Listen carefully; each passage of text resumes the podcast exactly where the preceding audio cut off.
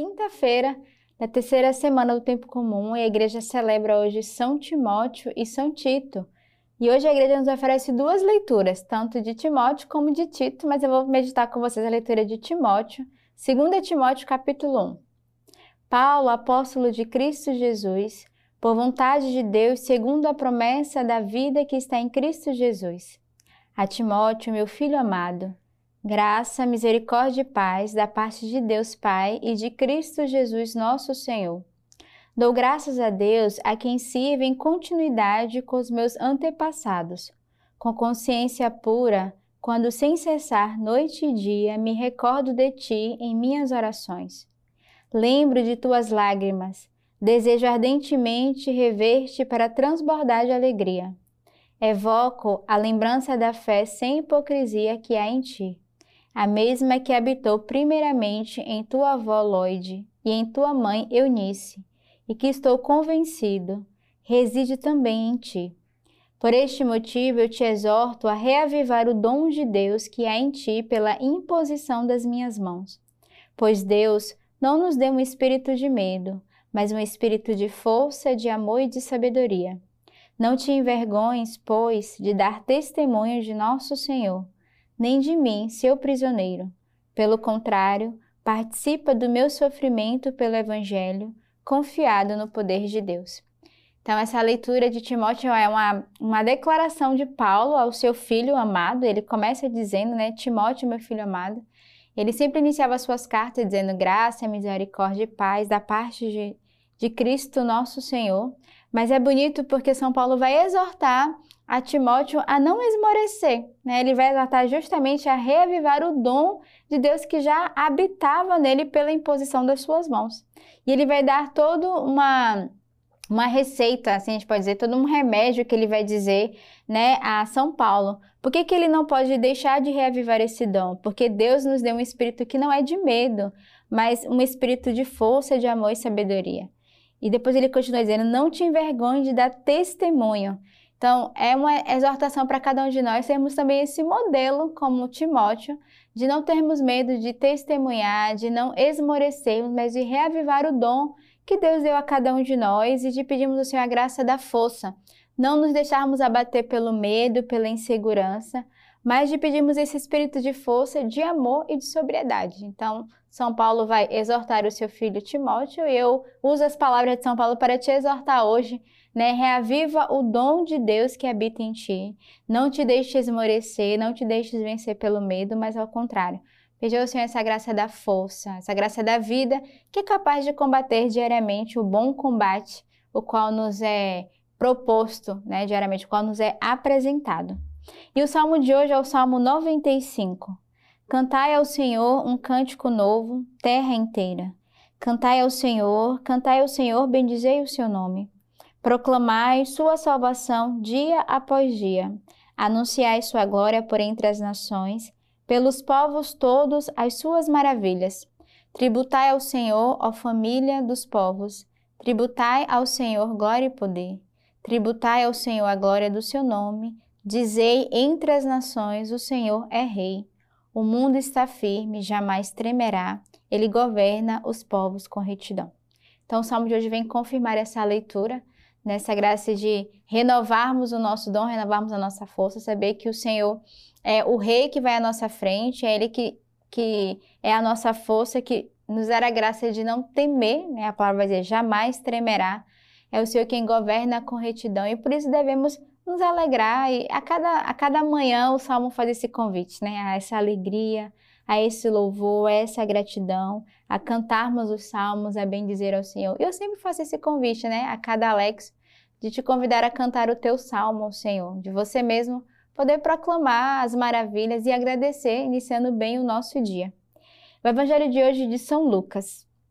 Depois disso, o Senhor designou outros setenta e dois e os enviou dois a dois à sua frente a toda a cidade e lugar aonde ele próprio devia ir e dizia-lhes: A colheita é grande, mas os operários são poucos. Pedi, pois, ao Senhor da colheita que envie operários para a sua colheita. Ide, eis que eu vos envio como cordeiros entre lobos. Não leveis bolsa, nem alforjes, nem sandália, e a ninguém saudeis pelo caminho. Em qualquer casa em que entrardes, dizei primeiro, paz a esta casa. E se lá houver um filho de paz, a vossa paz irá repousar sobre ele. Se não, voltará a vós.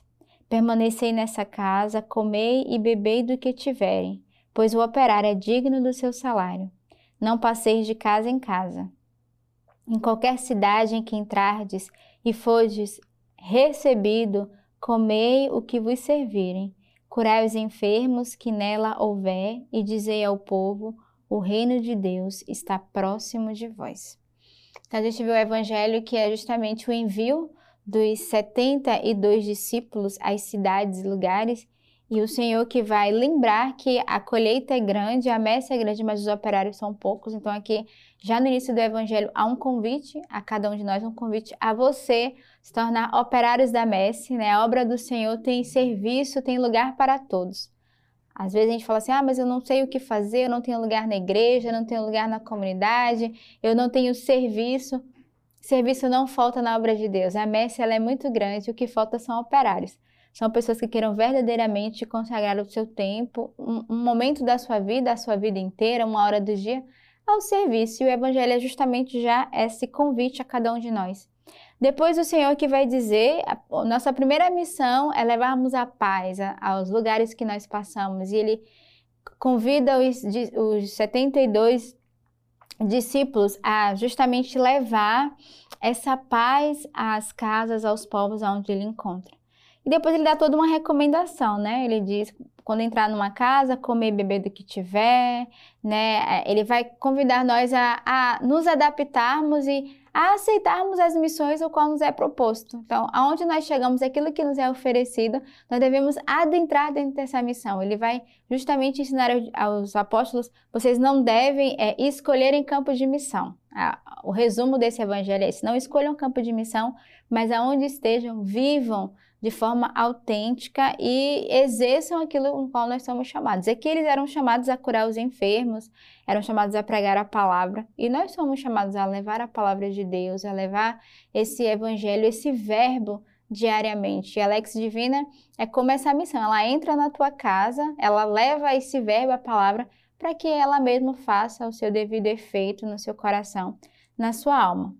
Os santos de hoje que a igreja celebra são Timóteo e São Tito. Timóteo e Tito, bispos e ambos colaboradores dos apóstolos do Gentil. Timóteo nasceu em Listra, próximo de Tarso. Sua mãe era judia e o educou na religião hebraica. Desde pequeno tinha um grande amor pela Sagrada Escritura. Sua vida foi marcada pela evangelização e pela santidade de São Paulo, e também por São João Evangelista. São Paulo, no início de sua segunda visita missionária, foi tocado pelo testemunho de São Timóteo. Escolheu para ser seu companheiro de viagem, pois era estimado pelo povo de Lista e Icônio. Acompanhando, acompanhando São Paulo nas viagens, atravessou a Ásia Menor e foi até a Macedônia, e seguidamente foi para Atenas, onde foi enviado para a cidade de Tessalônica, e dali prosseguiu para Corinto, colaborando na evangelização dos cristãos. Timóteo ficou reconhecido como um pastor valoroso. Foi o primeiro bispo de Éfeso e, nesse contexto, conheceu e foi discípulo de Nosso Senhor, seguindo as pegadas do evangelista São João. Conta-nos a tradição que no ano de 95 o santo havia sido atingido por pagões resistentes à Boa Nova. Por isso foi martirizado. São Timóteo, homem de oração, um apóstolo de entrega total a Jesus Cristo, viveu a fé em família, mas também propagou a fé para que todos conhecessem Deus que é capaz e que é a paz. Já Tito foi o segundo e grande colaborador de São Paulo. Convertido e batizado por São Paulo, provinha de uma família grega e pagã. Companheiro de missão por volta do ano 48. Tito foi para Jerusalém com São Paulo para o concílio. São Paulo apresentou aos apóstolos e opôs-se a que fosse circuncidado, como era o desejo dos cristãos. Tito tornou-se um símbolo de valor universal do cristianismo independente da nacionalidade ou raça. A fim de substituir Timóteo, São Paulo confiou a Tito a missão de levar a obediência à comunidade rebelde de Corinto. O zelo e a ponderação de Tito estabeleceram a paz à igreja em Corinto e os apóstolos do gentio. Apresentado como bispo de Creta, Tito encontrou dificuldades em seu apostolado, sobretudo por parte dos judeus que eram sempre opostos ao evangelho. Relatos de Eusébio, Teodorento e de Santo Isidório dizem que Tito seguiu evangelizando em Creta até o fim da sua vida. Então, nesse dia, pensamos a intenção desses dois grandes santos, discípulos e seguidores de Paulo e também de São João Evangelista, a sua intercessão na missão, na evangelização. E a leitura patrística de hoje é das homilias de São João Crisóstomo Bispo, Combati o Bom Combate. Então, convido você ao longo de todo esse dia a meditar essa leitura patrística, de buscar e rezar com ela para aprendermos a combater o bom combate, não sozinhos, mas com a verdadeira armadura que é a palavra de Deus e com a intercessão dos santos que a igreja nos oferece hoje. Que Deus os abençoe.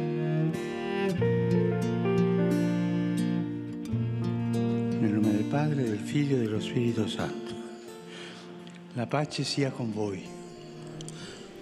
Inicia o Papa, estimados irmãos e irmãs, bom dia.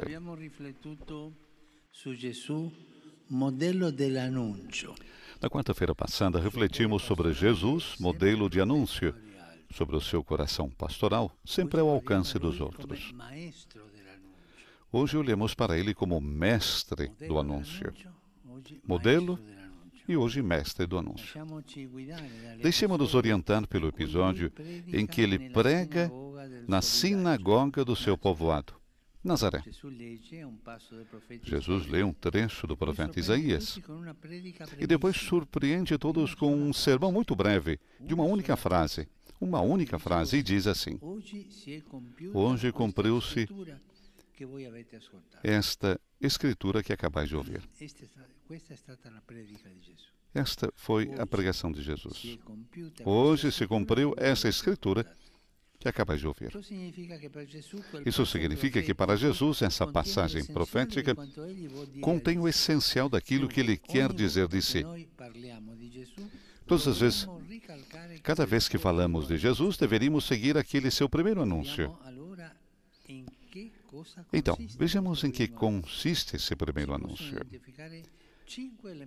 Podemos identificar cinco elementos essenciais. O primeiro elemento é a alegria.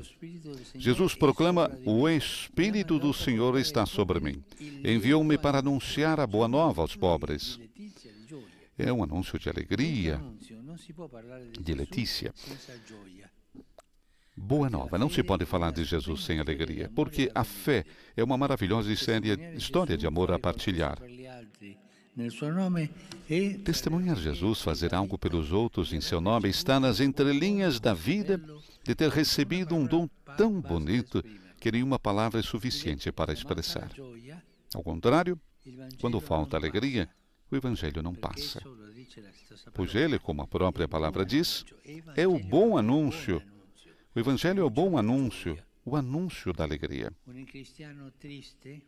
Cristão triste pode falar de coisas maravilhosas, mas será tudo em vão se o anúncio que transmite não for jubiloso, alegre. Um pensador um cristão triste é um triste cristão. Não esqueçam disso. Passemos ao segundo aspecto, a libertação. Jesus diz que foi enviado para anunciar a libertação aos cativos. Isso significa que quem anuncia Deus não pode fazer proselitismo. Não. Não pode pressionar os outros, mas deve aliviá-los. Não impor fardos, mas livrar deles. Trazer paz e não sentimentos de culpa. Sem dúvida, seguir Jesus exige ascese, sacrifícios. De resto, que cada coisa boa o requer, quanto mais a realidade decisiva da vida. Mas quem dá testemunho de Cristo mostra a beleza da meta, mais do que o cansaço do caminho. Ter-nos ocorrido contar a alguém sobre uma bela viagem que fizemos. Teremos falado da beleza dos lugares, do que vimos e vivemos, não do tempo para chegar lá, mas nem das filas no aeroporto. Assim, qualquer anúncio digno do Redentor deve comunicar libertação, ou seja, Jesus. Alegria para que vim revelar. Terceiro aspecto, a luz. Jesus diz que veio para restituir a vista aos cegos. É impressionante que em toda a Bíblia, antes de Cristo, nunca aparece a cura de um cego, nunca. Com efeito, era um sinal prometido que viria com o Messias. Contudo, aqui não se trata apenas da vista física, mas de uma luz que faz ver a vida de modo novo. E também a vida de uma maneira nova. Há um vir à luz, um renascimento que só se verifica com Jesus. Pensando bem, foi assim que a vida cristã teve início para nós, com o batismo, que antigamente se chamava precisamente iluminação. E que luz nos dá Jesus? A luz da filiação. Ele é o Filho amado do Pai, vivo para sempre. E com ele também nós somos, somos filhos de Deus, amados para sempre, não obstante os nossos erros e defeitos. Então a vida já não é um avançar cego rumo ao nada. Não é questão de destino ou sorte, não. É algo que não é algo que depende do acaso ou das estrelas, nem sequer da saúde e das finanças. Não. A vida depende do amor do Pai, que cuida de nós, seus filhos amados. Que bonito compartilhar com os outros esta luz. Vocês já pensaram que a vida de cada um, a, minha, a sua, a nossa vida, é um gesto de amor, é um convite ao amor. Isto é maravilhoso. Mas muitas vezes nós esquecemos isso. Diante das dificuldades, diante das notícias feias, até mesmo diante de, da mundanidade, o modo de viver mundano. Quarto aspecto do anúncio é cura. Jesus diz que veio para libertar os oprimidos. Oprimido é aquele que na vida se sente esmagado por algo. Doenças, fadigas, fardos do coração, sentimentos de culpa, erros, vícios, pecados. O que nos oprime é, acima de tudo, precisamente aquele mal que nenhum medicamento o remédio humano pode curar. Sentimento de culpa. O que nos oprime é precisamente aquele mal que nenhum medicamento ou remédio humano pode curar, ou seja, o pecado. Se você tem sentido de culpa por alguma coisa que fez, isso, e ele se sente mal. Mas a boa notícia é que com Jesus, esse mal antigo, que parece invencível, já não tem a última palavra. Eu posso pecar porque sou fraco. Cada um de nós pode ser assim. Mas a última palavra, a última palavra é a mão estendida do, de Jesus que nos levanta. E quando faz uma vez, duas ou três, não, sempre. Todas as vezes que você está mal, o Senhor está sempre com a mão estendida. Somente basta agarrar e deixar-se levantar. A boa notícia é que, com Jesus, esse mal antigo, que parece invencível, não tem a última palavra. A última palavra é a mão estendida de Jesus. Do pecado, Jesus cura-nos sempre gratuitamente. Ele nos cura sempre gratuitamente. Ele convida quantos estão cansados e oprimidos a ir até Ele. Então, acompanhar alguém ao encontro de Jesus significa levá-lo ao médico do coração que alivia a vida. Significa dizer, irmão, irmã, não tenho respostas para muitos dos teus problemas, mas Jesus conhece-te e ama-te. Pode curar-te e tranquilizar o teu coração. Quem carrega fardos precisa de uma carícia no passado. Muitas vezes ouvimos, eu, eu deveria, tenho vontade, preciso curar o meu passado, sobre aquele passado que tanto me pesa. Precisa, tem necessidade de perdão. E quem acredita em Jesus tem precisamente disso para oferecer ao próximo a força do perdão de Deus que liberta a alma de todas as dívidas. Irmãos e irmãs, não vamos esquecer. Deus esquece tudo. Mas como é possível?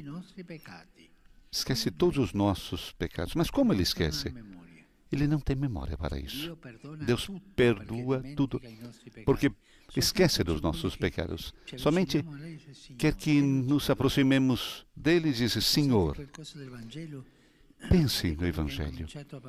Daquilo que começou a falar: Senhor, eu pequei. Aquele filho. E o pai coloca a mão na boca? Não, nada. Não deixa terminar. Isso é bonito. Jesus espera para nos perdoar, para nos curar. E quanto? Uma, duas vezes? Não, sempre. Mas, padre, eu faço as mesmas coisas sempre. E ele vai, sempre vai fazer as mesmas coisas. Perdoar e abraçar, por favor. Não vamos, vamos ter confiança nisso. Confiança no Senhor.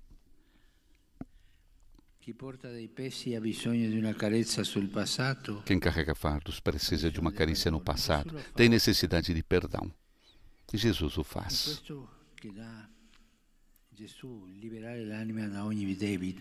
É isso que faz Jesus, liberta a alma de todas as dívidas. Na Bíblia fala-se de um ano em que se libertava do peso das dívidas, o jubileu, o ano da graça. É o último ponto do anúncio. Com efeito, Jesus diz que veio para proclamar o ano da graça do Senhor. Não era um jubileu programado, como aquele que estamos fazendo agora, que está tudo programado. E se pensa como fazer e não fazer. Mas com Cristo, a graça que renova a vida chega e surpreende sempre. Cristo é o jubileu de todos os dias e todas as horas que aproxima você para acariciar você, para perdoar. E o anúncio de Jesus deve trazer sempre o estupor da graça, a maravilha da graça. Eu fui perdoado, eu fui perdoada, mas é tão grande o nosso Deus. Pois não somos nós que fazemos grandes coisas, mas é a graça do Senhor que, inclusive através de nós, realiza coisas imprevisíveis. As surpresas de Deus. Deus é um mestre das surpresas. Sempre nos surpreende. Sempre se espera e nos espera. Ele está sempre esperando você. O Evangelho é acompanhado por um sentimento de maravilha e de novidade que tem um nome: Jesus. Que Ele nos ajude a anunciá-lo como deseja, comunicando alegria, libertação, luz, cura e enleva, estupor. Último aspecto. Esse feliz anúncio, destaca o Evangelho, é dirigido aos pobres, Muitas vezes esquecemos deles. No entanto, são os destinatários explicitamente mencionados por Jesus porque são os prediletos de Deus. Lembremos-nos deles e recordemos que para receber o Senhor, cada um de nós deve fazer-se pobre dentro, não suficiente, pobre dentro, com aquela pobreza. Senhor, eu preciso de perdão, eu preciso de ajuda. Eu preciso de força, essa pobreza que todos nós temos. Fazer-se pobre dentro.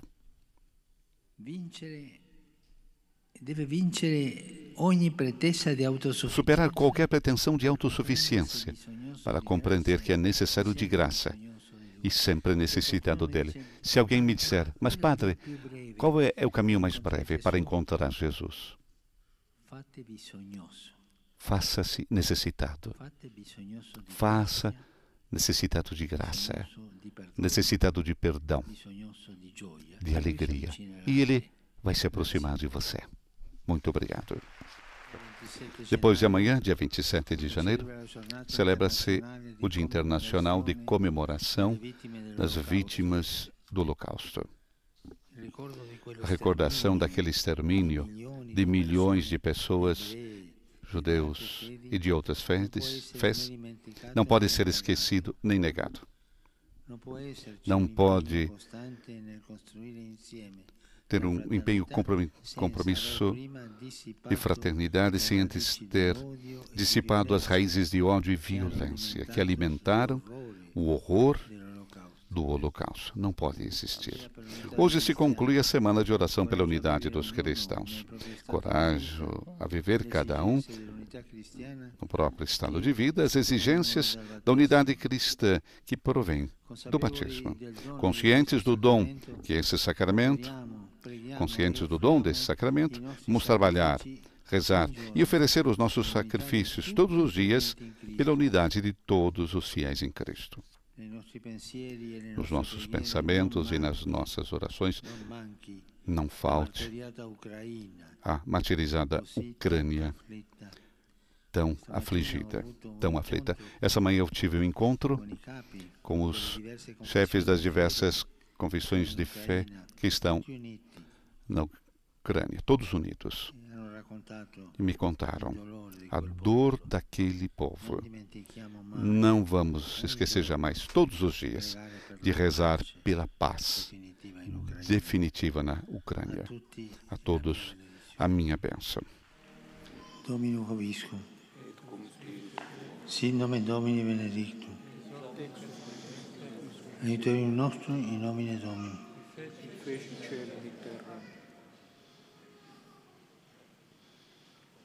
Benedicat vos omnipotens Deus, Pater, Filius Spiritus Sanctus. Amen.